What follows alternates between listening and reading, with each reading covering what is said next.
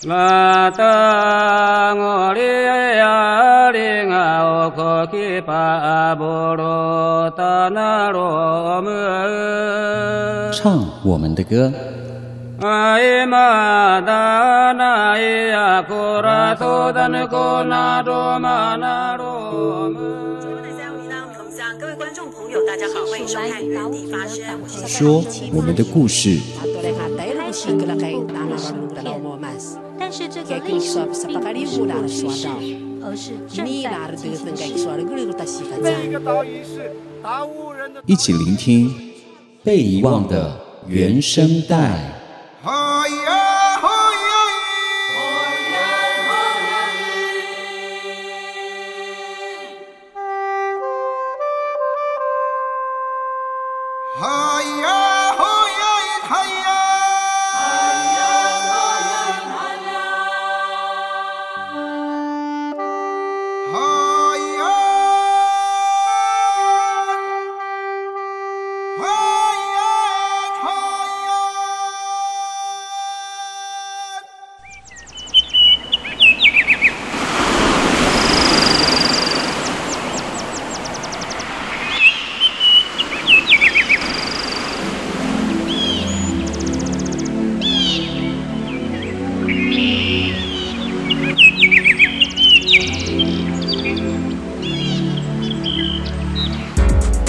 阅读山海文学。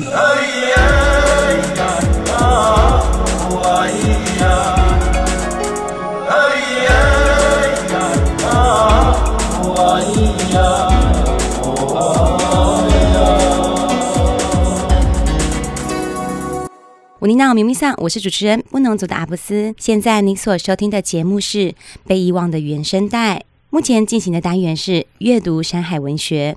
时事新闻报道：桃园 A 十七打造原住民媒体环境。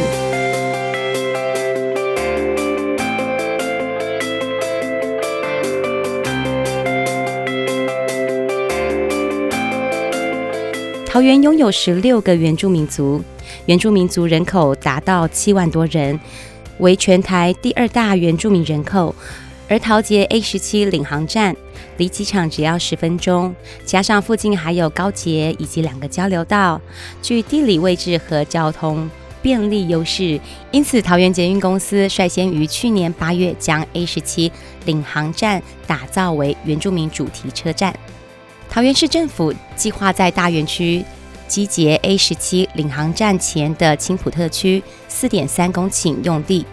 新建桃园流行音乐露天剧场，以及打造原住民文创媒体产业园区，将来为原住民族电视台永久会址以及原住民文创基地。原民局长林日荣表示，流行音乐露天剧场以及原住民文创媒体产业园区三项工程，预计投资十八亿，未来将会是全国最大原住民文创媒体基地。大园区机捷 A 十七站完成原住民图腾设计车站。A 十七站对面包括现在有桃园航空站公司以及愿景馆的土地四点三公顷，规划桃园流行音乐露天剧场、原住民电视台、原住民文创中心三大建设主体。市政府预计今年十月进行流行音乐露天剧场动工。桃园航空站公司以及愿景馆迁置于青埔新址。林日荣表示，中立区原住民达到九千人，全市最多原住民居住区。现在集结 A 十七站的原住民图腾完成，市府决定青埔这块四点三公顷用地，建造桃园流行音乐露天剧场以及原住民文创媒体产业园区。文化区负责的流行音乐露天剧场用地占六成，预计明年九月完工。原住民文创媒体产业园区用地约四成，预计民国一百一十年六月完工。未来原住民族电视台影视产业进驻桃园，原住民文创中心将提供原住民文创公益展览以及市集园地，将会是全国最大的原住民文创媒体产业基地。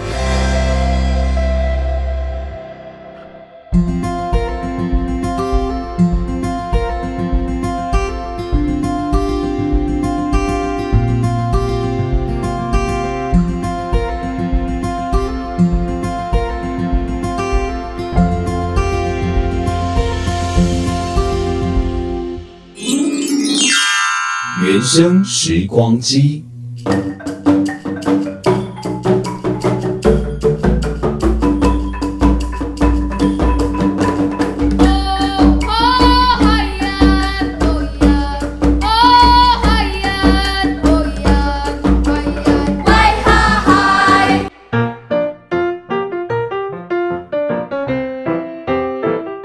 西木瓜拉拉鲁玛国巴彦古敏，大家好，我是泰雅族的巴彦。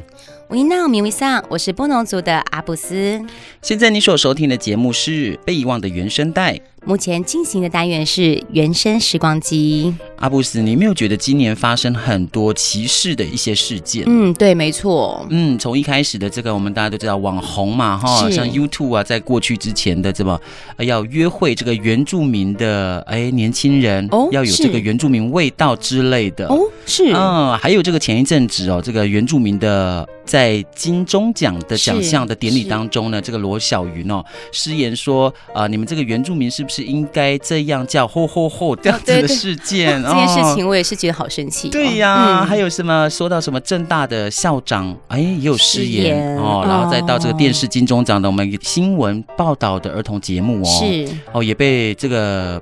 就是被歧视上，为什么要露屁股蛋哦？这样的一个事件，哦，这件事情真是令人很生气耶。对呀，这个是我们的文化，嗯，对啊，你们居然不是正视我们文化，而是哦用比较有色的眼光来看待这件事情。对啊，所以啊，嗯、还有这个网红像 YouTube 啊，狂说这个呃蓝宇哦，这个性观念开放，为什么会这么说呢？对啊，真的是 奇怪耶，是因为都穿丁字裤，然后造成社会歧视这样的事事件吗？嗯，对哦。虽然说后续啊这样的事件主角呢都有一些道歉的一些啊、嗯呃、情况啦，但是呢，是当然呢、啊，对我们来说、啊、会更难过而且生气的是，这样提倡多元的文化的这个台湾的土地上呢，是却还是存在着不理解而且不尊重哦，嗯，却不以为然的在评论。所以呢，在今天呢，就想跟大家在这个节目当中来聊一聊或讨论哦，到底主流媒体是怎么样看待我们原住民的文化呢？嗯。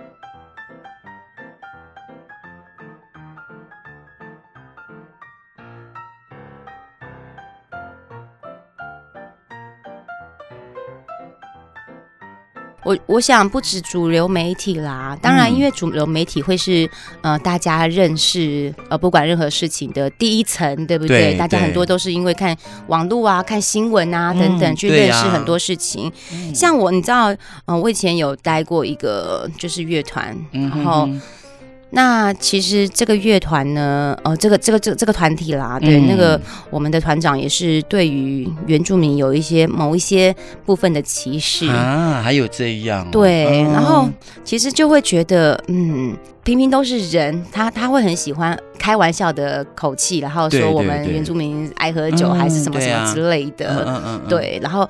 其实除了这个以外，一直到我小，其实在我小的时候也是有被歧视哎、欸，嗯哼哼，就是在国小，因为都是大家都是在，我是在都市都市长大的，对，都市长大的嘛，大家知道我是原住民，嗯、他们都会说，哎，你们原住民不是都黑黑脏脏的？啊、但我小时候也是真的黑黑脏脏啦。就是会觉得好像跟他们格格不入，对，然后他们会认为你就是异类啊，或者是怎么跟他们不一样这样子。对，所以你知道我小的时候啊，以前小时候不上课都会上什么，就是关于原住民的课程。只要讲到原住民，我就会心跳加快，我会紧张哎，我会怕老师说，哎，我们班上就有一个原住民啊，我会很怕老师这样跟我，就是把我就是点名点我这样，嗯，就特别去把你点出来这样子。对，这真的不是很舒服哎。是啊，但是以前小时候就会觉得怕怕的，好像我们就会变成好像在那个环境当中就会变成我们真的好像是异类的感觉。对，没错，哦、对啊。对啊，所以因为我觉得有很多。这个我们主流媒体，他对我们原住民的文化、嗯、这个歧视还有不理解，其实是因为过去一个权威体制下的大环境，是然后大社会集体意识延伸出来有关系，嗯，对不对？嗯、像是有很多这种早期啊，在电视台看到原住民形象，其实很多人都会觉得说，哦，原住民就是很搞笑，对，对不对？他笨手笨脚的，对，然后脏脏穷穷的，对不对？皮肤黑黑的这样，是啊，就是我小时候。人家这样子认定我，嗯、对，嗯、所以就会塑造这种形象，久了以后就变成一种刻板印象。是，对不对？你有没有这样觉得哈？啊、那这种刻板印象呢，就会开始慢慢有偏见，而且还会负面化。是啊，就像现在很多人，嗯、对不对？这种负面的评论，对，那就慢慢的就成了一种歧视了。就像你看，我们过去呃，从那个综艺节目哦，是那个像沈文成大哥、嗯、哦，那个时候可能还没有意思太多的，就是说啊歧视或者是着重于在原住民的尊重的这一块对对对。所以那时候在节目上面就会常常听到什么，就是一些国语歌曲会被翻的很像，就是原住民唱的怪怪的，对对对对，哦，就用一些怪腔怪调。去唱哦，所以也变成大家就会觉得哦，原住民就是这样子唱歌哦，还有什么的啦，也是他们这样去，对那个时候去对原住民的印象就是有的啦这个，对，一直到现在你看对不对？可是因为现在随着我们原住民族人我们自己的自我文化意识好高涨，慢慢抬头起来了，对不对？所以越来越多人会学着观察，还有导正大社会对于我们原住民族的形象塑造，是。哦，甚至一直到这个社会大众，他其实也意识到有什么样的言论，嗯，什么样的行为，好，你在某一种这个意识下会造成什么样的歧视或冒犯，是。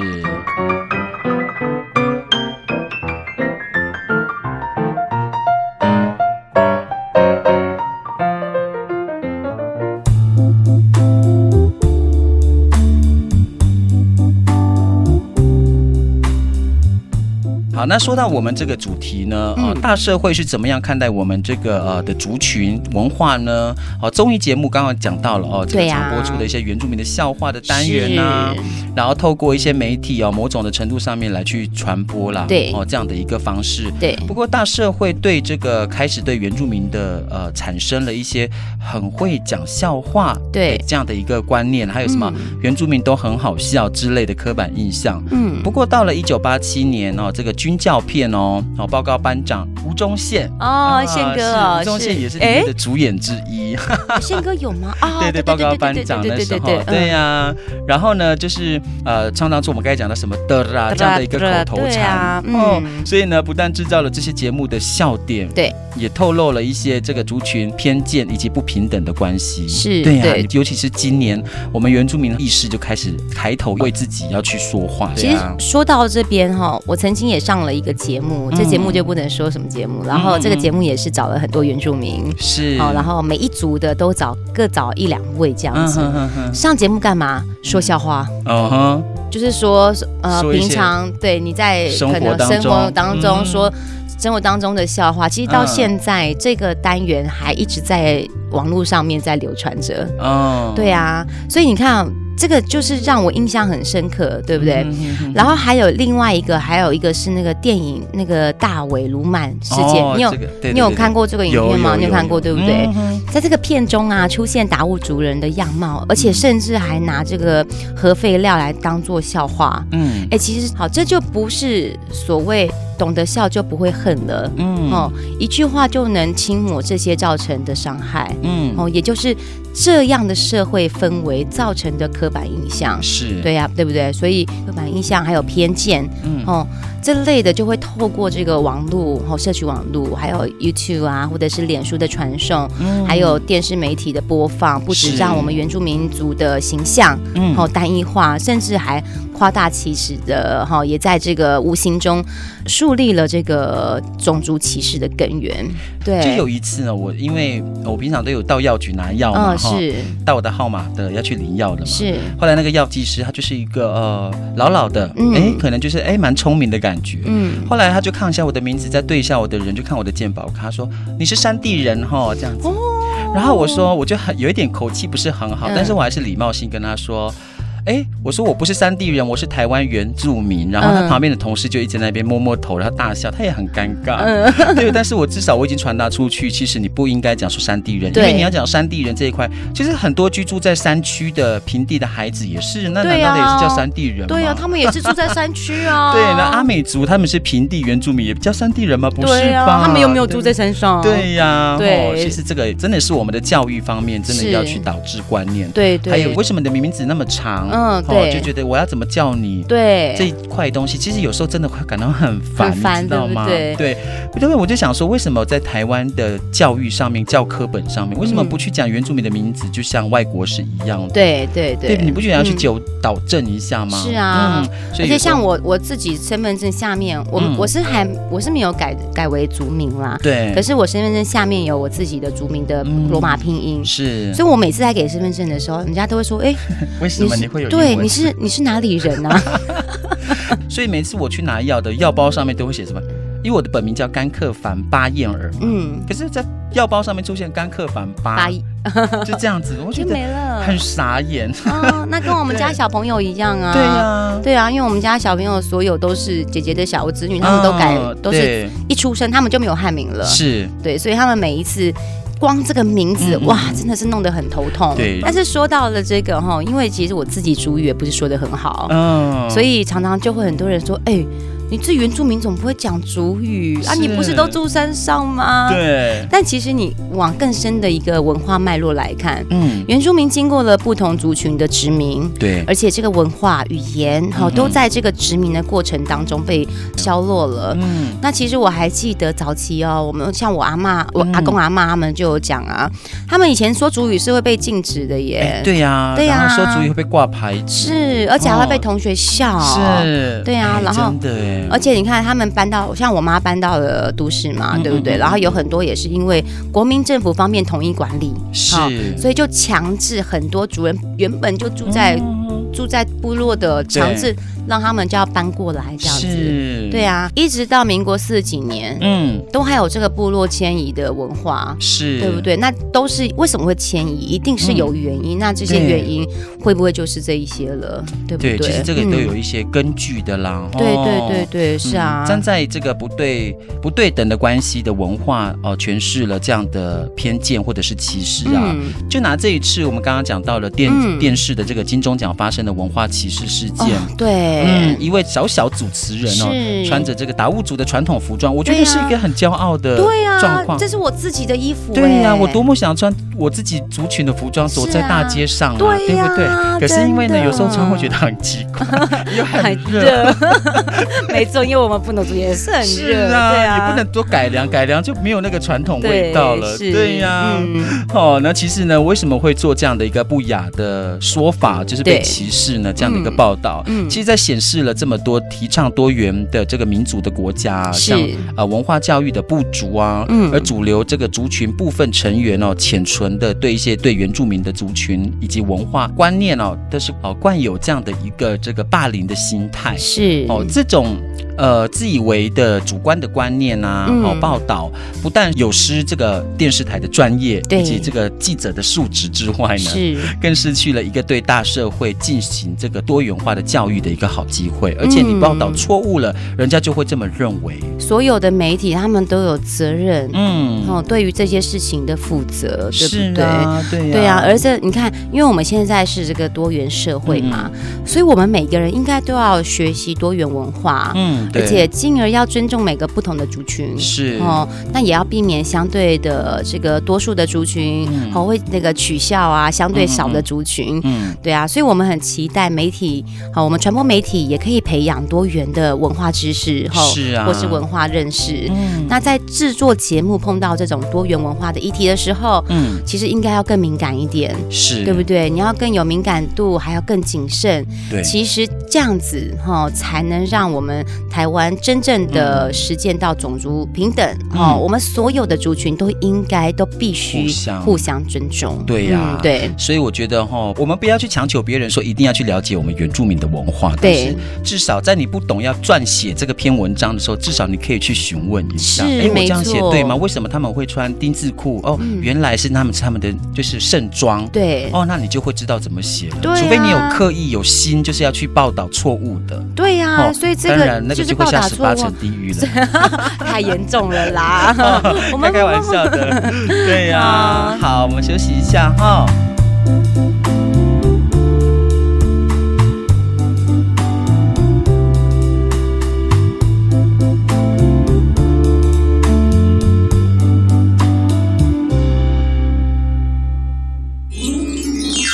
部落原声带。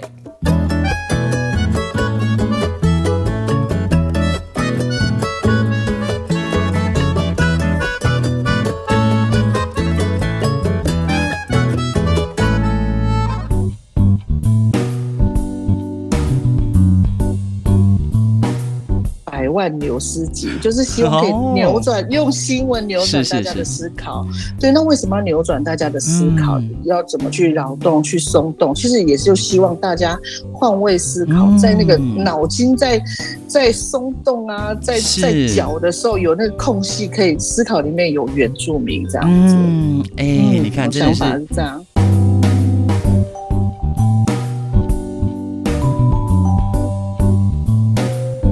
罗嘎西木瓜拉拉鲁玛国巴彦古敏，大家好，我是泰雅族的巴彦。好，那在这个单元当中呢，我们邀请到一个也是非常厉害的哦。听说呢，这个节目呢，他自己本身也是啊，从媒体媒体业出来的哦。那是怎么样子的一个媒体业呢？不过没关系，在今天的节目当中，我们跟大家来一起来聊一聊啊，这一位啊，久布朗啊，姐算姐姐了啦，好不好？好，一个姐姐，那自己本身也是排湾族哦，来自我们这个哎很好的地方呢，南河村好，白鹿部落的排湾族久布朗，加巴加巴马恩迪久布朗，大家好，我是九布朗，我是来自屏东县来义乡南河村白鹿部落的排湾族人。嗯，听说那个部落很漂 亮哦。哦，对，一山傍水，是啊。可是好像你的名字叫九布朗，可是大家好像很少叫你九布朗哎。呃，九布朗应该是我的比比较完整的名字。嗯、那因为以前我在未婚的时候，我都是用就是九布朗的，等于是未婚前的名字，哦、未婚的名字叫一邦，所以我工作开始大家都叫我一邦，所以就变成大家会习惯习惯了哦，所以你也习惯被对呃被称称呼叫一邦这样子。对对对对，哦、就是未婚的意思。OK，所以等一下在节目访谈当中，我们还是叫乙邦好了，可能会对你来讲比较轻松，啊啊、对不对？哎呀，可以啊，可以可以。好啊。那就再一次欢迎你到我们的节目当中，跟我们分享哦。今天这个节目的这个主题呢，就是有关于到这个媒体，因为我们也知道你是从媒体出身出来的吧，所以你在媒体大概有有多久的时间呢？哦，算算到现在有二十年了吧？哟，最久呢？你是我的前辈吧？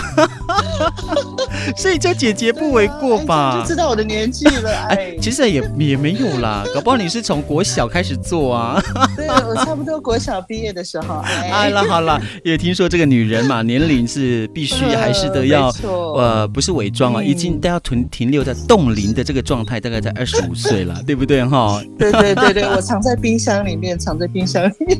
是啊，好啊，那今天呢，我在这个节目当单元呢，来邀请到我们的这个乙邦姐姐来讨论一下，就是有关这个啊原住民在媒体对原住民的这个媒体上面哦，对原住民的印象或者是想象啊，其实这个主要是因为这个过去。姐姐你嘛，对不对？这工作有关系的。好、嗯，你一直都在做原住民的媒体这一块吧？其实一开始不是，嗯、哦，一开始其实我也是大概做儿童节目啊，嗯、还有那个行脚节目啊，甚至购物节目。所以到后来，因为其实，在那个时代背景之下呢，嗯、我们没有自己的媒体，我们没有原民台哦，对，对，对，所以在那个时候，对对对，所以其实机会会比较少。哦、所以那个时候，其实刚出来在做节目的时候，其实最大的愿望就是可以。有一个原住民电视台，是那时候是这样子。哇，那时候你这么讲的话，真的年纪透露了耶。是，对呀，那时候大概在二零几年了，二零零七年吧。这两差不多，就是圆明台成立的那个时候。哦，成立是二零零五年。二零零五年吧，对呀，对对对。所以，好了，那这不这就这个就不讲下去了哈。好的，开玩笑的，对呀、啊。可是你在你说你是做这个有关于到儿少的儿童的节目嘛？所以那个时候也是都是画面去呈现，因为那个时候也没有所谓的原民原住民的这个我们的广播电台嘛，专属的，所以那只有画面啊。那时候没有。嗯所以那时候对你来讲，节目当中会不会很辛苦呢？呃，我觉得会蛮孤单的。当然，我一开始我有做过原住民的儿童节目，嗯、可是那个只是一小小部分，嗯、但是其实大部分都是非原民的节目。所以，其实，在那个环境当中，哦、其实一直到现在，其实儿童节目圈，嗯、就是比如说我们所熟悉的，比如说，嗯，呃，哥哥姐姐或者是什么什么。幼幼台或什么什么台的，其实，在原住民是的元素是非常少，他们是非常陌生的。因为这个，对，我觉得那个时候的时代背景也对于多元文化跟不同族群的认识，嗯，其实尤其是对台湾原住民的认识，其实没有到很多。哎，是那个也比较没有收视这样子。对，所以那时候有在这个原民台的刚开台的时候。也没有所谓的儿童节目嘛，就是你你那个时候是应该是算你的第一集，也是第一次吧？哦，如果你要讲那个到圆明台之后，嗯、其实那时候主要的比较否小朋友的，其实就是主语教学、嗯、哦，然后再来就是座谈节目，然后还有歌唱节目这样子。哦，都是属于儿少啦小朋友的节目居多。但是我想问一下我们的这个以邦姐姐哦，听说你也是。嗯好像也是一个有升级到一个很好的职位耶，在那个时候也是主管级啦，对吧？哈，也在圆明台的时候吗？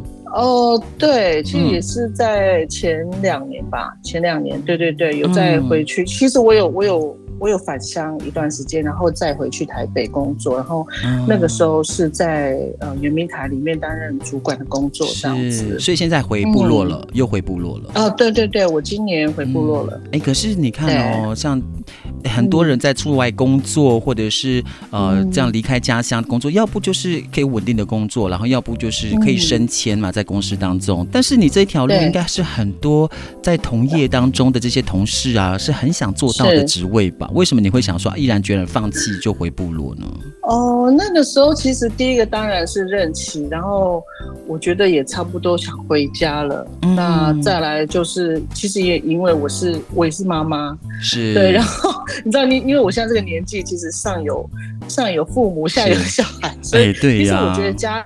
家里的牵绊，我觉得这个是我们文化里面的价值，就是我们对于家庭的那个的那个凝聚的那个感情是很重的。对，所以其实，在台北的时候，我就是一个人在台北，所以那个时候我每天每天都跟我孩子通电话，对，通电话。然后我每个礼拜，我真的每个礼拜就从从台北回屏东这样。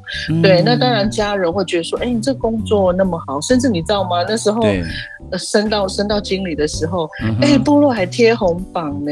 哈，你看，所以你这样放弃这个职位，然后回部落的时候，你有没有觉得，哎，那个那个红红榜拿掉，那个字拿掉了，会这样吗？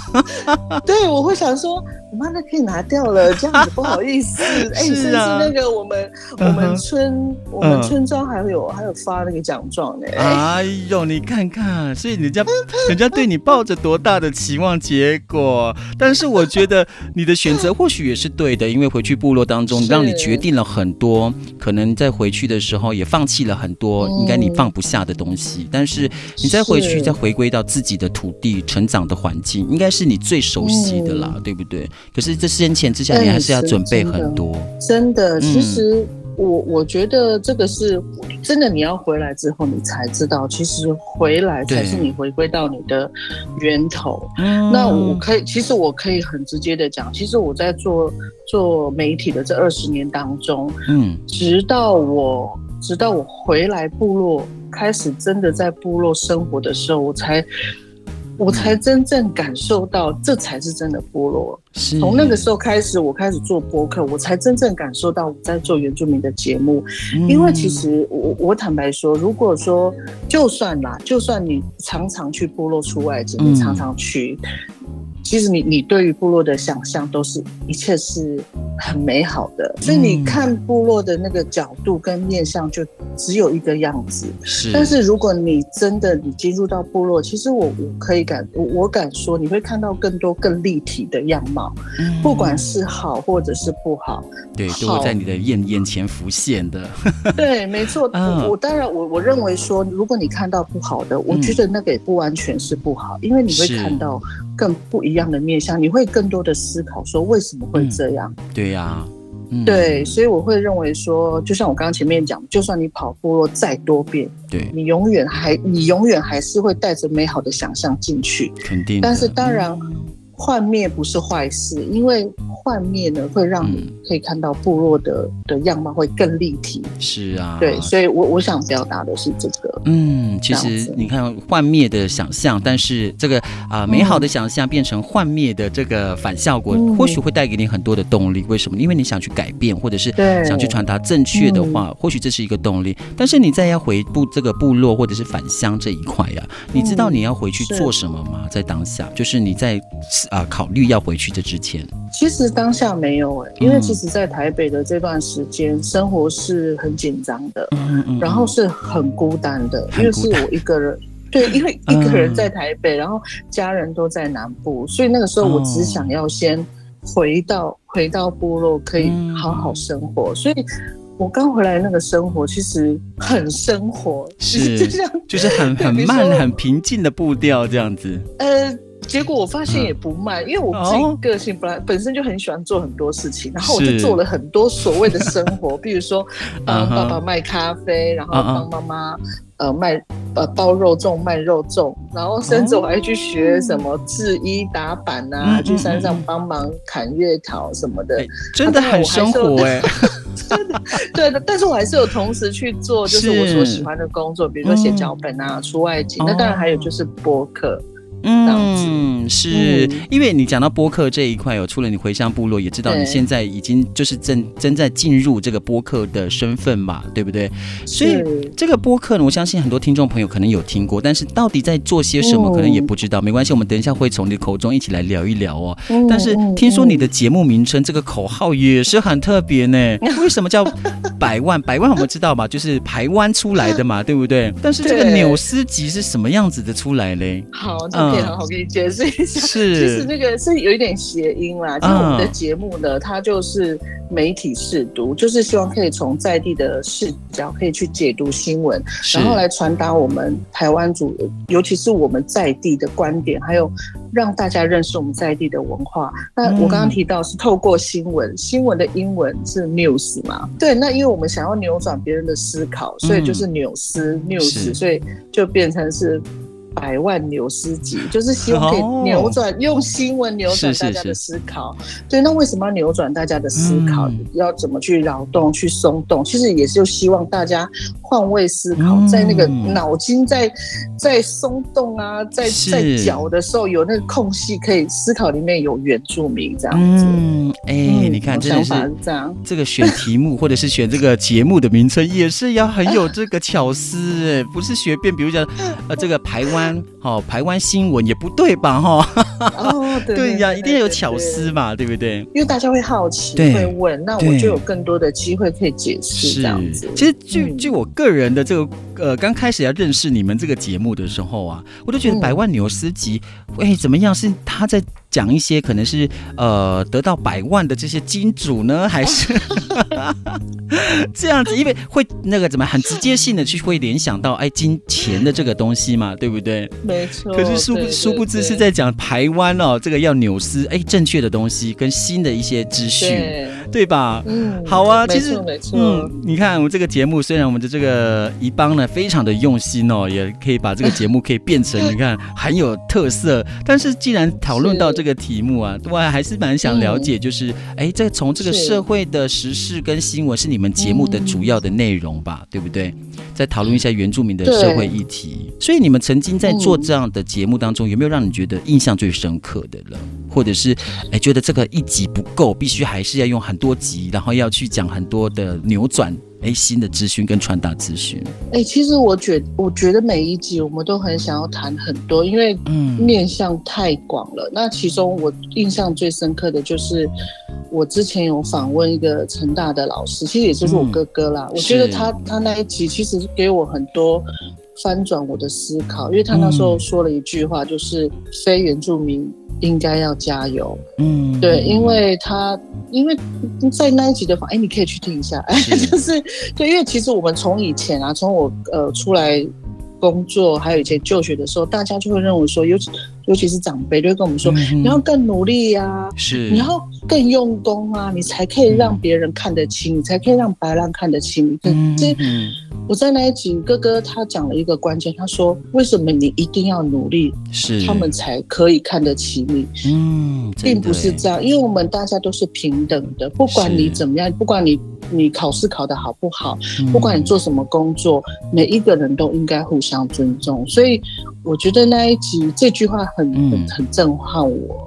哎，真的，我觉得我觉得印象很深刻。是，但是咱们讲到就是呃，像原住民这个媒体也不断的一直不断的就开始盛行起来了吧，对不对？在讨论原住民的议题，也不断的相对的就会被社会大众所关注，对不对？哦，所以当然一方面来讲，哎，这个也是蛮挺开心的。不过一方面也是一种担忧，为什么呢？因为负面的新闻也不断，就人家讲的嘛，人怕出名啊，人怕出名，猪怕肥嘛，猪怕肥，对呀。就例如说。我们之前在今年也是，也是今年所发生，像网红那个什么莎莎的有没有？哈，对对对，对这个原住民什么，他的标题就是什么要约约原住民约会这件事情，原住民味道，对之类的。那当然，反观这样的事情，你有没有什么样的看法呢？还有一个就是，你看这近期九月份发生的吧，是像这个罗小鱼呢的这个失言，还有郑大校长的失言哦，还有一个最重要的就是，哎呦，小朋友穿着我们的族服，那是一个很骄傲的事情呢。啊，奇怪，怎么会被人家歧视？说为什么要露那个两颗屁股蛋呢？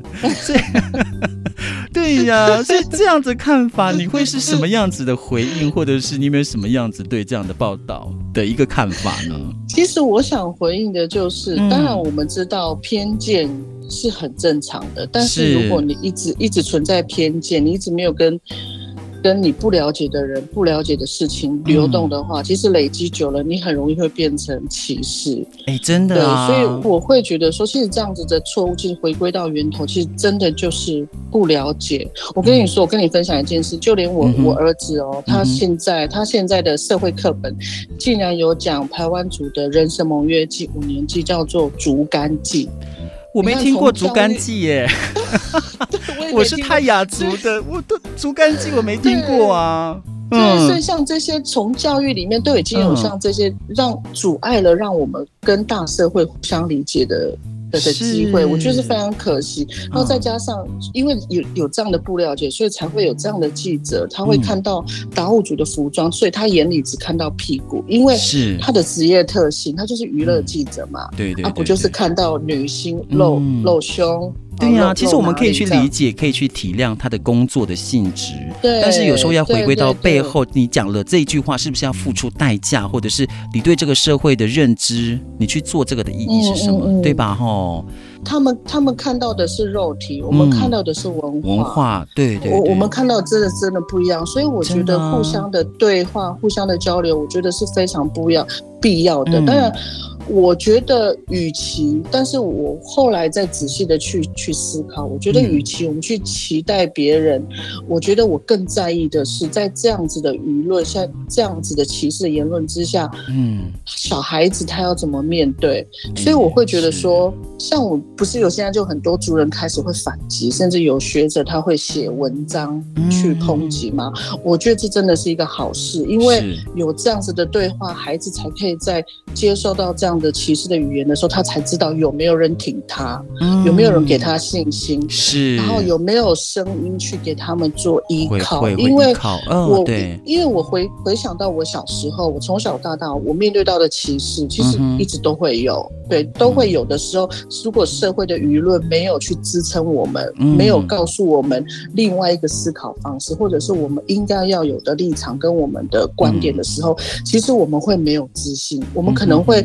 要不跟对方打架吵架，要不就是我们把那个伤害默默的放在心里。所以在，在、啊、所以有了那些歧视，或是不管是真歧视、假歧视，还是说他真的不理解，对对、嗯、对。但是原住民这边的声音，嗯，只要愿意说出来，其实对孩子，嗯、不管是孩子，或者是或者其他不理解的人，或是没有信心的、啊、的人，其实他都是一个保护，要让他们知道说别怕。嗯，没错，我觉得，我觉得这个很重要。对呀、啊，其实我也觉得自己，我们身为原住民的一份的孩子哦，那我觉得有时候真的确实也是要正确性的去告知人家，为什么人家会误会我们哦，嗯、是一个哎，就像讲的，为什么穿的衣服一定要露屁股蛋呢？或者是原住民就是爱喝酒、啊、哦？其实这个反观回来，其实有时候自己的认同感是很重要的。当你自己不认同自己，或者是你对自己的族群文化不了解，或许你在传达出去的。就或许是别人所想象的那个样子，对吧？嗯，对呀、啊，所以我觉得这很重要哎，因为因为不然在怎么媒体在怎么怎么去矫正，或者是在社会大众怎么去说啊，这个是不对的。可这样你自己不认同自己的时候，变成这也是一个很很很扭曲的一种，或者是很煎熬的方式哎，对吧？对，因为因为你你自己回想嘛，其实从小到大，很多大部分的人他们都不敢跟别人相反意见，对呀、啊。那如果大家都是这样，比如说。对我们不友善的语言，嗯，声音比较大的时候，其实我们的小反抗会一直默默的就被就消灭了。嗯。但是如果有另外一个反抗的声音，或者是对话的声音，我们就会开始去思考：哎，是我可以选择，而不是顺从那个更大数的那些更大多数的声音。所以我觉得这是一个机会，就是互相交流，让我们下一代的孩子可以有可以眼光可以更宽广，心胸也更宽大。这样子。是啦，一些我也觉得自己要勇敢的说出来，嗯、不对的就要去制止，或者是不对的就要去告诉大家，嗯、这是不对的，对吧？哦，对，所以像我们掌握，我们掌握麦克风，我们掌握媒体，嗯、我觉得我们都会有责任，我们会需要传达正确的观念，啊、不管正不正确啦，因为可能对其他有些跟我们不同立场，可能觉得不正确，但是我们去传达我们的价值观，是啊，这个就很重要。简单来讲，服装也是哦。你看，自古以来，我们原住民在土地这块土地，台湾这块土地上面生活多久了？服装上面，我们已经穿了哎，甚至几百年、几呃 几千年的这样的一个历史。我们服装就是这样子啊，对吧？哈，这是我们的骄傲，也是我们的文化的应该讲脉络，对吧？哈，所以我觉得这是要互相尊重啦，对呀。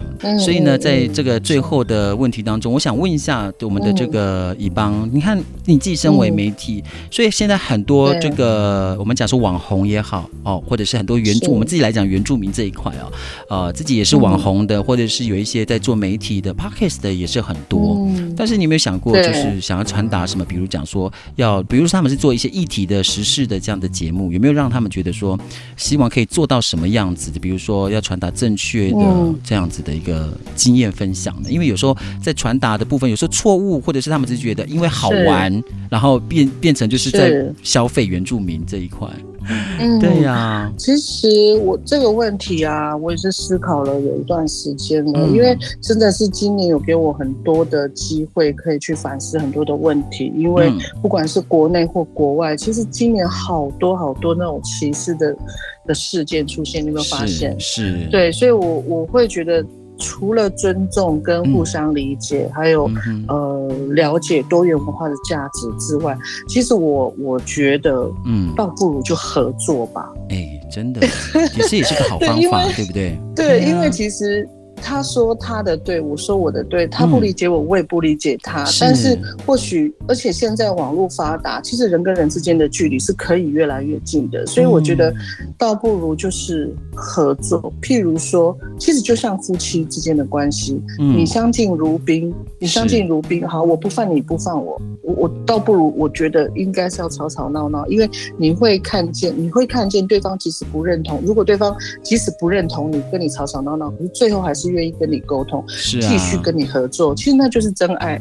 嗯，就 对，确实，对，那就算就算到最后分道扬镳，其实你是不是也会对他多一层的了解？哎，真的，对啊，对，其实就是你，你我我相信你都听过像阿豹那首歌，你会发现那首他跟那个那个那个那男的那个男的叫什么名字？他唱那个《甲骨答应》。我我所谓的合作就是这样子，比如说不管是音乐上的合作，或者说像那个吴炯恩，吴炯他。做了一个呃四大运的歌，我觉得那都是很好的合作。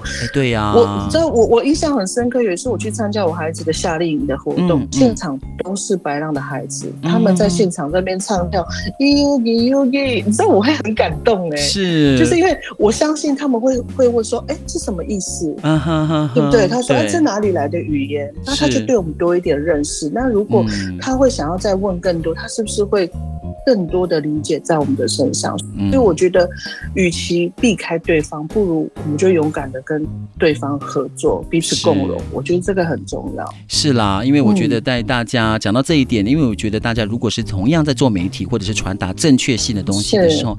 我觉得不管是怎么样，当然毕竟都还是存在有他自己的这样一个价值吧，对不对？所以我觉得链接这么好的一个平台，或者是大家呃主啊、呃、应该怎么讲，直播主啊，或者是一些呃主播都可以互相去做一些情感的连接。我觉得这是一个非常好的一个方式，哎、嗯，对不对？就像我们的一帮姐刚才讲的呃方式，也是一个很棒的，因为我觉得在这个土地上面，大家同样去发声，那我觉得要彼此去尊重，然后找出一个平啊、呃、平衡的共存点是最重要的。对，我觉得对话太重要了。嗯、对话是啊，所以我觉得哪一天真的在 Podcast 的这个节目当中，确实可以找几个主持人，然后大家好好聊哦，这样子哦，就可以也可以，搞不好可以做一个节目吧。哎，是啊，而且他我不不一定是原住民朋友，比如说有客家朋友，他哎对呀，就是闽南朋友，我们可以一起来聊同一个新闻事件。我觉得。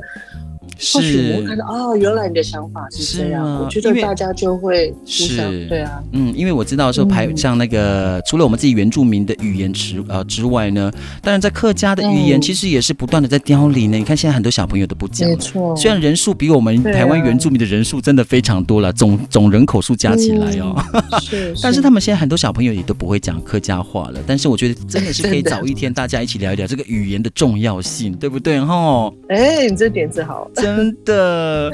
好啊！在节目当中，真的很谢谢我们的怡邦跟我们聊了这么多，谢谢，然后也希望你这个你能够在未来的这个百万纽师挤自己的这个节目呢，有更多的这个听众朋友可以传达更多好的资讯跟更棒的节目做出来。嗯、谢谢你，怡邦，谢谢，谢谢，谢谢，拜拜，拜拜。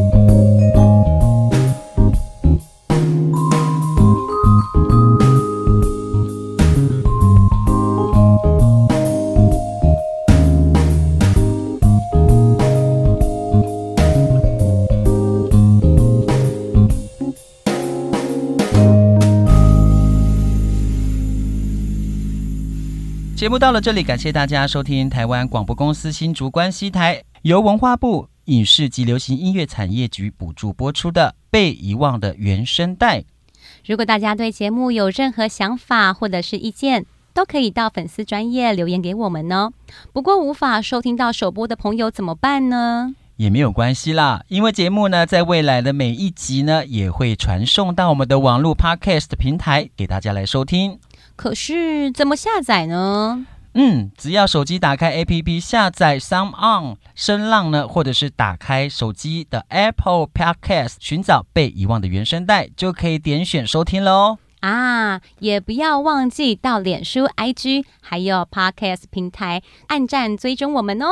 我是泰雅族的巴彦，我是布农族的阿布，被遗忘的原声带，带你一起听见美好的原声世代。